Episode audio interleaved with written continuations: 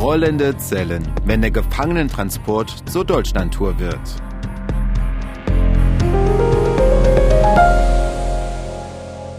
Ja, auch darum geht's heute in unserer neuen Folge von unserem Podcast Angeklagt. Wir zeichnen heute früh am Morgen auf und mit wir, damit meine ich mich MDR Thüringen Reporter und Redakteur Oliver Gusser und unsere MDR Thüringen Gerichtsreporterin Conny Hartmann. Conny, guten Morgen. Guten Morgen, Olli.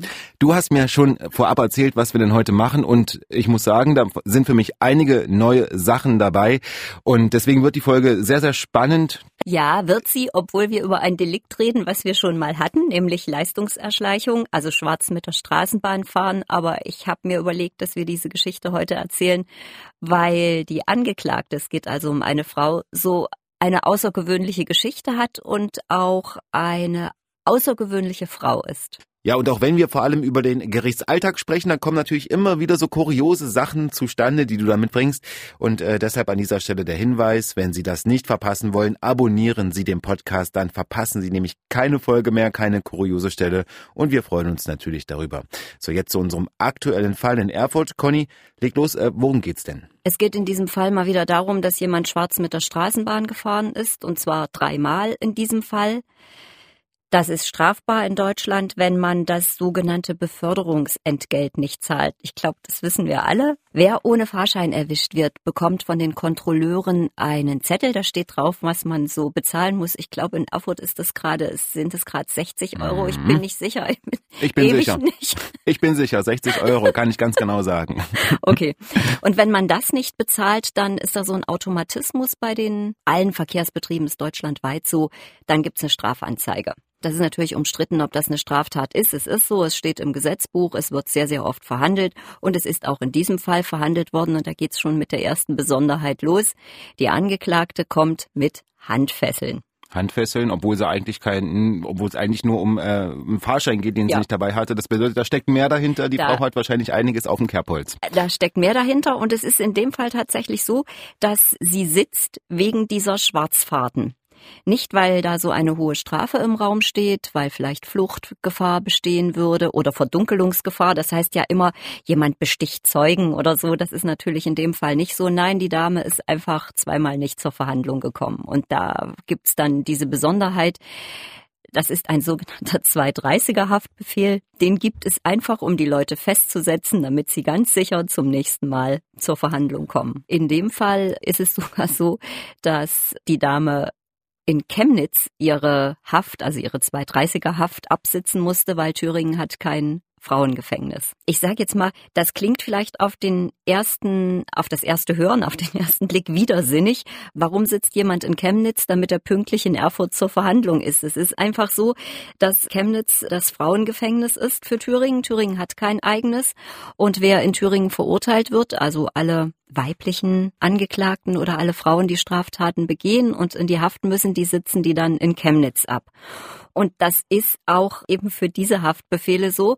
Und bei der Gelegenheit kann ich gleich erzählen, es ist nicht so, dass man von jedem Gefängnis in Deutschland aus irgendwie dann mit so einem kleinen Gefangenentransporter an das Gericht gebracht wird, weil das nämlich einfach viel zu teuer wäre, diese ich sag jetzt mal Einzelbeförderung passt ja zum Thema. Ja. Und äh, in dem Fall ist es auch so, dass die Frau etwas eher gebracht wurde und zwar gibt es da so also der Jargon ist nicht schön, Knastbusse. Also es gibt große Busse, die haben Zellen innen drin und die fahren immer bestimmte Routen. Die fahren also jetzt nicht auf Bestellung von einem Gefängnis ins andere, sondern die fahren deutschlandweit bestimmte Routen. Das ist dann auch nicht immer derselbe Bus, sondern jedes Land hat sozusagen seinen eigenen ganz kurz eingehakt, ein Bus, wirklich von der Größe auch eines Bus. ungefähr Reisebusses, ja, kann man genau. so sagen, mit Zellen drin hast du sogar Ja, mit gesagt. Zellen drin. Die sieht man auf der Autobahn. Die haben oben nur so ganz kleine Schlitze. Ich weiß gar nicht, ob da, ob man da sogar noch eine Vergitterung sieht. Da sind einzelne Zellen drin und so werden Häftlinge von einem Gefängnis ins andere verlegt, heißt das im Justizjargon. Justiz steht auch drauf, das sind so meistens ja. weiß, dann blauer Streifen, genau. weiß. Können auch dunkelgrün sein, ich habe es genau. ja auch schon dunkelgrün gesehen. Also wenn Sie sowas auf der Autobahn sehen, dann wissen Sie, da wird gerade jemand transportiert. Eventuell. Der was auf dem Kerbholz hat.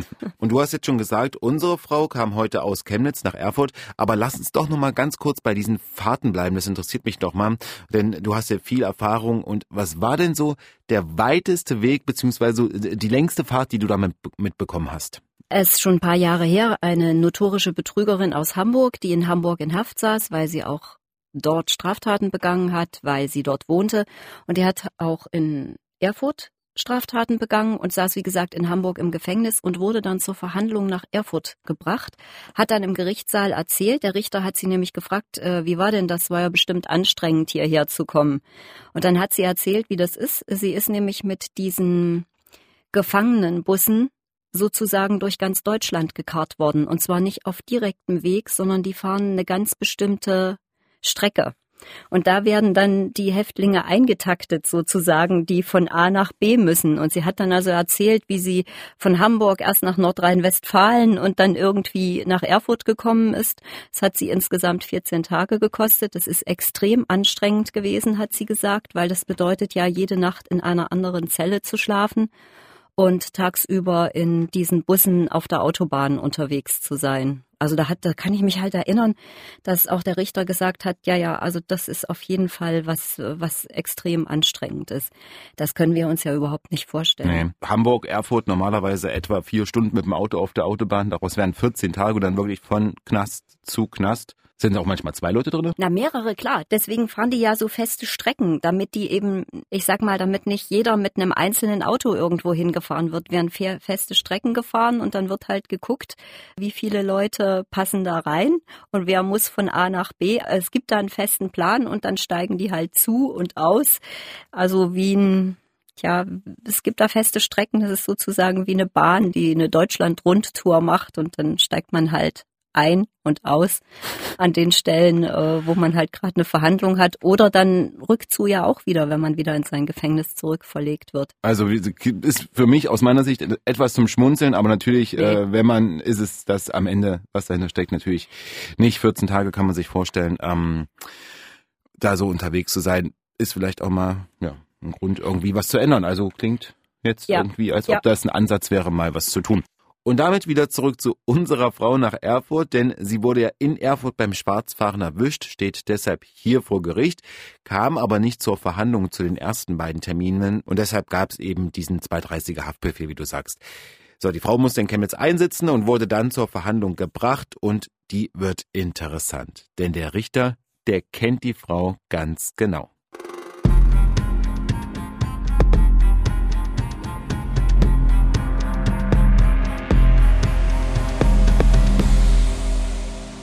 Jetzt kommt sie also in den Gerichtssaal rein. Sie hat zwei Wachtmeister an ihrer Seite und es ist üblich, dass die Handschellen zur Verhandlung abgenommen werden. Und die beiden Wachtmeister gucken den Richter an und sagen Handschellen ab. Und der Richter sagt zur Angeklagten, Sie benehmen sich heute? Und sie nickt. Sie benehmen sich heute? Das ja. bedeutet, man kennt sich. Ja, das hat sich im Laufe der Verhandlung auch mehrfach äh, rausgestellt. Also exakt dieser Richter dieser Erfurter Amtsrichter hat die Frau schon mehrfach verurteilt. Er hat dann nämlich, ich nehme das jetzt mal vorweg, äh, später ihr Strafregister äh, vorgelesen und hat an ganz vielen Stellen gesagt, das war ich, das war ich, das war ich. Da haben wir uns auch gesehen. Und ich weiß jetzt gar nicht mehr, an welcher Stelle das kam, aber es wurde ganz schnell klar, dass die Dame dazu neigt, ich sag jetzt mal auszurasten, also laut zu werden, rumzuschreien, äh, sich nicht zu benehmen. Und in dem Fall in der Verhandlung, in der ich gesessen habe, hat sie die ganze Zeit ganz, ganz brav auf ihrem Platz gesessen. Sie ist an einer Stelle mal ärgerlich geworden, das erzähle ich aber später. Mhm. Und die Frau etwa 40, ja. also 37, um ja, genau zu sein. Genau. Wie oft kommt sowas vor, dass dann wirklich Richter und Angeklagte sich schon so gut kennen, dass man, naja, beim Du ist man natürlich nicht, aber Nein. äh, so weit geht's nicht. Aber wie oft kommt sowas vor, dass man oft. sich wirklich oft oft. Also meine Erfahrung ist, ähm, ist jetzt ein bisschen vereinfacht ist, es gibt Leute, die haben es beim ersten Mal begriffen, die kommen nie, nie wieder. Aber ich habe wirklich gerade auch am Amtsgericht ganz, ganz oft ellenlange Strafregister. Oft nichts Schlimmes, aber eben immer wieder, immer wieder. 37 ist ja jetzt auch nicht so alt, dass man so Nee. viel eigentlich hätte. Wenn du aber schon den, äh, den Register ansprichst, da war ja wahrscheinlich nicht nur ähm, Fahren- Schwarzfahren. Schwarzfahren dabei. Da waren also richtig, da waren wirklich richtig viele äh, Verurteilungen drin. Ich muss es suchen, weil ich schreibe ja auf Zetteln mit. Ich bin oldschool. Ich habe 20 Eintragungen, also 20 Vorverurteilungen sind da drin. Das ist, ging los 1998. Das heißt, da ist die Dame 14 gewesen. Also strafmündig gewesen. Hm. Da ging es mit Diebstahl los. Dann ganz, also wirklich relativ schnell, das ist ja alles noch Jugendrecht gewesen, räuberische Erpressung, Diebstahl 24 Fälle. Sie ist dann 2001, da ist sie 17 gewesen, richtig? Mhm, genau. 16, da hat 17, sie ja. schon das erste Mal ein Jahr und fünf Monate Haft bekommen. Und 2003 dann schon drei Jahre, sechs Monate. Und dann ging es mit Betäubungsmitteln los. Ist auch bisschen Leistungserschleichung, also Schwarzfahren dabei, aber eben auch Körperverletzung, Beleidigung, Beleidigung, Beleidigung und immer wieder Handel mit Betäubungsmitteln. Die sah überhaupt nicht aus, wenn ich das mal so sagen darf, wie ein Junkie. Gar nicht. Hätte ich jetzt gesagt, Undercut, pinke Haare, tätowiert. Nicht. Nee. N- Ja, das hat damit nichts zu tun. Mhm. Also, Olli, äh, Richtige Vorteile von mir. ja, ja, ja, ja, ja, tätowiert sind heute viele Leute. Das ist Stimmt. auch für mich irgendwie hatte das so vor 30 Jahren was mit Gefängnis zu tun. Das ist schon lange nicht mehr. Nein, aber die, also manche sehen wirklich sehen einfach schlecht aus, weil ihr Körper schon so viel mitgemacht hat. Die sah wirklich, die sah gut aus und vor allen Dingen konnte sie unglaublich gut reden. Also Eloquent. sie ist sehr, sehr eloquent. Sie hatte auch das, was ich soziale Intelligenz äh, nenne. Sie konnte also, sie hat auf alles reagiert, sie hat alle Zwischenstimmungen mitbekommen und hat aber dann zur Überraschung aller Beteiligten, sage ich mal, als es nämlich darum ging, was sie gemacht hat. Staatsanwältin hat vorgelesen, dreimal schwarz gefahren mit der Straßenbahn, hat sie gesagt, nee, das war ich nicht. Da war kurz Ruhe im Gerichtssaal. Oh. Ja, weil der Richter hat gesagt, er hat die Kontrolleure jetzt gar nicht geladen als Zeugen, weil wenn er so einen 230er Haftbefehl verkündet, also die Dame ist zu seinen Verhandlungen nicht gekommen, dann hat er einen Haftbefehl gemacht, dann hat die Polizei die Dame irgendwann in Erfurt aufgegriffen, dann gibt es erstmal eine Anhörung. Man kann nicht so schnell terminieren. Also es ist jetzt nicht so, dass der Richter sagt, so jetzt ist die da, jetzt verhandeln wir. Das geht nicht. Du brauchst Fristen für so eine Verhandlung. Die musst du auch einhalten, damit sich jemand drauf einstellen kann. Und in dieser Anhörung hat sie die Taten zugegeben, ist aber natürlich trotzdem dann erstmal ins Gefängnis gekommen und jetzt in der Verhandlung sagte sie plötzlich, ich war das nicht. Daraufhin hat der Richter gesagt, gut, okay, dann fahren Sie halt zurück nach Chemnitz, weil dann wären wir hier heute nicht fertig. Oder wollen Sie noch mal kurz mit Ihrer Anwältin sprechen, die erklärt Ihnen das. Anwälte mal also dabei. Ja, ja, ja, da geht's ja um was. Also bei so einer, bei so vielen Vorverurteilungen, da könnte es auch eine Haftstrafe geben und ähm, wenn sowas im Raum steht, äh, bekommt man einen Pflichtverteidiger. Also nochmal der lieb gemeinte Hinweis vom Richter, doch nochmal mit der Anwältin Rücksprache zu halten. Wurde das gemacht und Ja. wo wurde das gemacht? Im Saal Direkt oder im Saal. Hm. Ich erstmal direkt im Saal. Die Verhandlung wurde kurz unterbrochen und dann haben die miteinander geredet, was mit diesen Plastikscheiben natürlich nicht ganz so einfach ist. Aber um es kurz zu machen, sie hat es danach, ich sag mal so halbwegs eingeräumt. dann hat der Richter wieder gesagt, sie sollen nichts zugeben, was sie nicht waren. Dann hat sie gesagt, sie, war das nicht, weil, und hat der Richter gesagt, ich habe hier eine Kopie ihres Ausweises in der Akte. Offensichtlich die Kontrolleure, äh, nee, das war die Polizei, hat sie dann gesagt, weil sie hat die Polizei kommen lassen. Ach, ja. Also äh, das spricht schon alles dafür, dass, es, dass das nicht ganz ruhig zugegangen ist in der Straßenbahn. Und dann hat sie gesagt, ja, das war sie nicht, ihr wird ständig der Ausweis geklaut. Und also hat jemand offensichtlich mit ihrem Ausweis da gesagt, ähm, ihren Ausweis vorgelegt, sie war das nicht. Dann ging das nochmal von vorn los. Und dann hat Richter aus meiner Sicht so einen entscheidenden Satz gesagt. Er hat nämlich gesagt, wissen Sie was, Sie sind so bekannt. Wenn ich die Kontrolleure jetzt hole, die, die, die können sich sofort an sie erinnern, weil sie halt schon öfter äh, aufgefallen sind und ihre Art aufzufallen, die kenne ich. Vor den ganzen Verhandlungen, die beiden schon miteinander ja, hatten. Ja, ja, Hm. also da muss es öfter laut geworden sein. Das hat sich dann, dann so ergeben. Da gab es auch schon, äh, man kann also einen Angeklagten, der sich nicht benimmt, dem kann man ein Ordnungsgeld verpassen. Aber da denke ich dann auch immer, einem nackten Mann kann man nicht in die Tasche greifen. Und äh, davor, das verpufft manchmal auch. Wie hoch ist das ungefähr, so ein Ordnungsgeld? Das ist unterschiedlich, aber so um die 100, 200, 300 Euro, das kann schon Ja, also nicht so sein. wenig, finde ich jetzt. Oder? Nein, natürlich nicht. Aber wenn jemand nichts hat, kann er auch nichts bezahlen. Und Ordnungsgelder werden, glaube ich, auch wieder in Haftstrafen umgewandelt, wenn du sie nicht bezahlst. Dann gehst du wieder, ich weiß nicht, wie da der Tagessatz ist, 50 Euro, 100 Euro, jeweils ein Tag Haft. Ist jetzt auch nicht so doll, aber wenn jemand sechs Jahre kriegt hm. und dann noch fünf Tage länger sitzen muss, den beeindruckt das nicht. In dem Fall ist es, glaube ich, so ein bisschen was anderes gewesen, weil, also die, die Frau war schon interessiert daran, wie es, wie es ausging, diese ganze Sache. Man hat aber an dieser, an dieser ganzen Verhandlung gemerkt, äh, also ich konnte mir vorstellen, dass die mal hochgeht wie ein Pulverfass, wenn sie sich ungerecht behandelt fühlt. Mhm.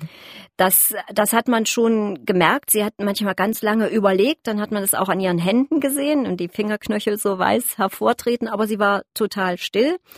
Und äh, also es hat eine ganze Weile gedauert, ehe klar war, sie gibt das jetzt zu.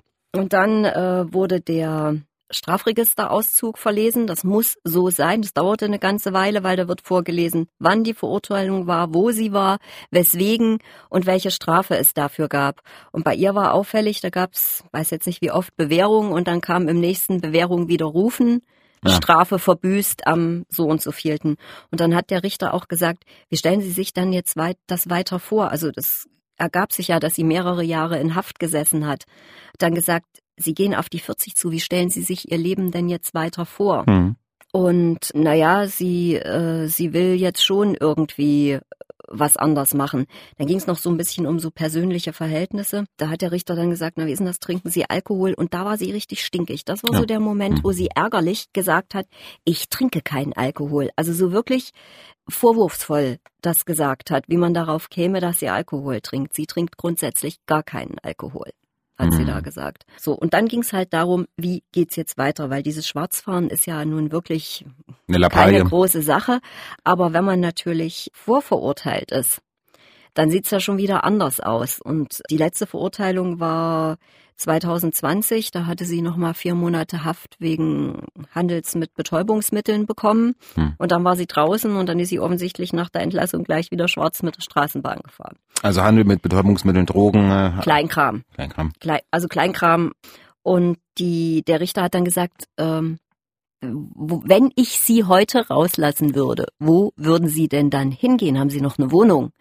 Und dann sagt sie, nee, sie würde zu ihrer Mutter gehen. Die würde sie auch unterstützen. Die hätte ihr auch während der Haftzeit hätte sie die Mutter unterstützt und da könnte sie jetzt hingehen. Dann hat die Staatsanwältin gleich plädiert. Wie gesagt, war ja jetzt keine große Sache. Und die hat eine Bewährungsstrafe beantragt, weil ja, sie wollten sie, sie wollten der Angeklagten definitiv eine Chance geben, weil das ja nun eine Lappalie ist. Man hätte sicherlich auch was anderes äh, machen können angesichts dieser dieser Vorverurteilung. Aber Staatsanwältin hat es auch gesagt, kann man da noch Bewährung geben? So viel Wiederholungstaten, trotzdem sechs Monate, weil es ist einfach mal eine positive Tendenz zu erkennen. Und jetzt fällt mir ein, die Staatsanwältin hat gesagt, sie ist von den äh, Drogen weg.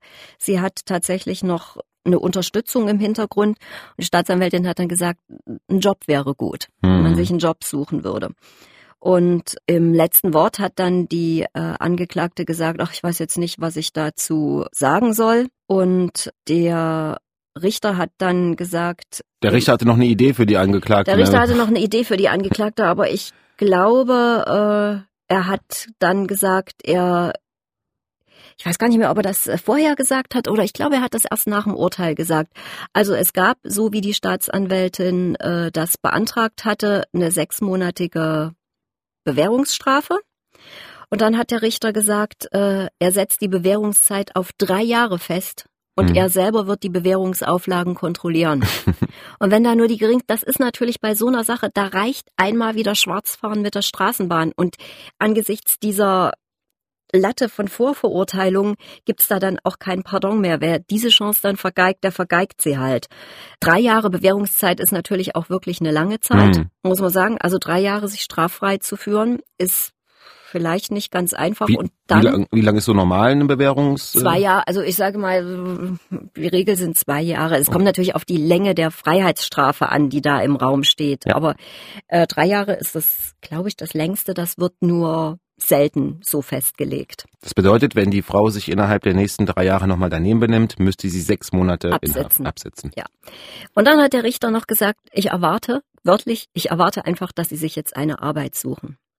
Sie sind, es werden so viele Leute gesucht, gerade jetzt zum Beispiel die Gaststätten hat er gesagt, äh, die Hotellerie, die sucht Leute, hat dann gesagt, sie haben eine große Klappe, sie können gut reden, sie lassen sich auch nicht alles gefallen, sie sind unterhaltsam, sie können auch mal für eine Belustigung sorgen.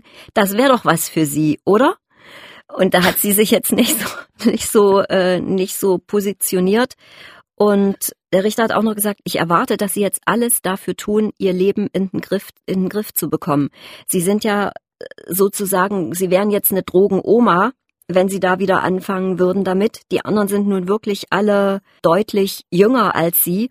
Und er hat ihr auch gesagt, dass sie, ich weiß jetzt nicht mehr mit welchen Worten er das gesagt hat, eigentlich alles mitbringt, um ihr Leben in den Griff zu kriegen. Also die findet sich zurecht im Leben, die Frau. Ich kenne da ganz andere Leute, für die das sehr, sehr schwer ist. Und ich gestehe offen, ich war dann, sie wollte sich das nochmal überlegen, ob sie das Urteil annimmt. Oh. Also auch da spricht eine gewisse Erfahrung raus. Klar. Und natürlich ist dieser 230er Haftbefehl dann aufgehoben worden, weil der ist ja dann, wie heißt es so schön, obsolet. Die Verhandlung mhm. hat stattgefunden, die Frau ist verurteilt. Musste nicht wieder zurück Musste nach Chemnitz? nicht wieder zurück nach Chemnitz. Aber das ist natürlich, das muss man, das können wir uns ja jetzt auch nicht vorstellen. Die hat ihre ganzen Klamotten noch in Chemnitz. Das war ja nicht klar, dass sie wieder rauskommt. Wie lange war die denn in Chemnitz? Hat man das? Sechs Wochen, sieben Wochen, irgend sowas in also, der Richtung. Also das waren keine Tage, sondern nein, weil, nein, weil, weil du weil, gesagt hast, vom ja. Termin bis zur Anhörung dauert das ja, ne? War, Na, ja, weil so? sechs Wochen Frist muss, glaube ich, sein. Sechs Wochen ist, glaube ich, die Frist. Sechs Wochen vorher musst du erfahren, dass du eine Verhandlung hast. Du hm. kannst dann auf Ladungsfristen verzichten oder so, aber so schnell haben die Richter auch keine Termine. Also gerade an dem Tag, als ich bei dem Richter war, ich glaube, da standen acht Termine draußen dran. Das war sehr, sehr eng terminiert, aber äh, habe ich ja schon so oft erzählt, es kommt ja auch halt immer mal jemand nicht. Ja. Und ähm, damit die nicht rumsitzen, terminieren die eng, die kennen ja manchmal auch die Situation und können sich vorstellen, wer kommt und wer kommt nicht. Kennen Ihre Pappenheimer. Das ja. wollte ich aber nochmal sagen. Also das waren jetzt, wir reden nicht von ein, zwei nein, Tagen nein, in Chemnitz. Nein, wir reden von Wochen. Wir reden von Wochen. Hm. Wir reden von Wochen.